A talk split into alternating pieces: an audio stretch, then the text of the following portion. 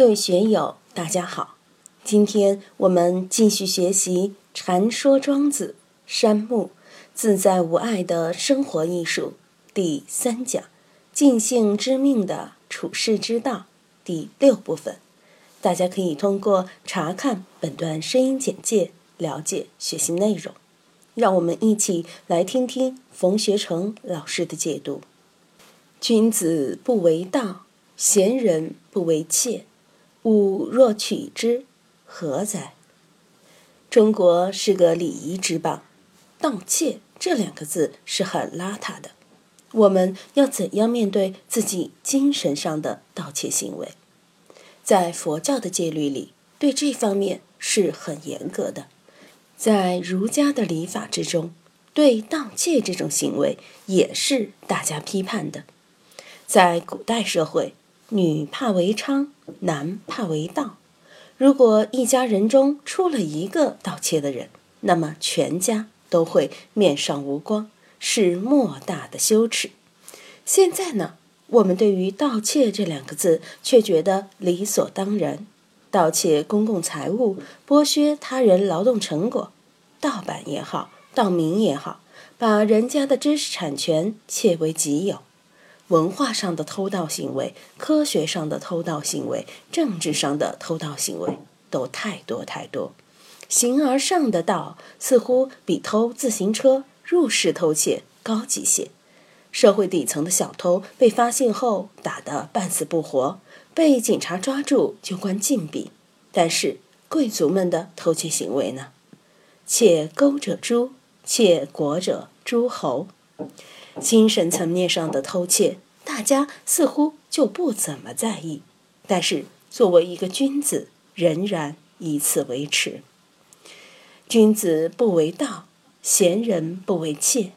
无论是哪个方面的盗窃，公开的也好，秘密的也好，物质的也好，非物质的也好，都要引以为戒。说是这样说，在社会生活中。我们也经常犯偷窃行为，而且身不由己的去偷窃一点，特别是在上面的人，收受点贿赂似乎是天经地义的，不收反而成了怪事，成了另类。最近我又在看嘉靖皇帝和海瑞，绝对的清官反而成了大家眼中的另类，海瑞就成了个怪物嘛，他就是绝对的不贪。绝对的不要，绝对的不伸手，反而成了众人的眼中钉，成了怪物。故曰：鸟莫之于耳，目之所不宜处，不己视。这里孔夫子又举了个例子，耳就是燕子，燕子是很聪明的，不该它待的地方，它绝不多看一眼。我们有没有这么聪明？有些人就很笨，本来不该处的地方，他偏偏流连忘返，一留恋就被拴着绊着了，达不到燕子的境界。不只是燕子，一般的雀鸟把自己的安全半径都留得很足，稍微进入了它的安全距离，它就逃之夭夭了；要么它就对人发起攻击，虽落其时，弃之而走。它虽然也要觅食，但是绝不贪恋。就算在觅食的时候是叼到了就走，也绝不长时间的留恋。我们平时掉了一个东西，总是反复想：怎么掉的？是被别人偷了，还是自己搞丢了？实际上想那么多又怎么样呢？该你掉东西，迟早也会掉；不是你的，怎么找也找不回来。我们有没有燕子这样的精神呢？其为人也，而习诸人间，社稷存焉耳。燕子怕不怕人呢？怕啊，但是它还是把窝搭在房檐下。当然，这是家燕，野燕、海燕是不会在人的屋檐下搭窝的。家燕把窝安在人的房檐下，它自己会觉得很太平。人呢？也把燕子视作吉祥鸟，因为燕子是吃害虫的。有了燕子，就可以少用很多的农药。苍蝇、蚊子，人捉起来很麻烦，但是燕子就能利索地逮到它们。田里虽然有害虫，遇到燕子多的地方，庄稼也会长得好些。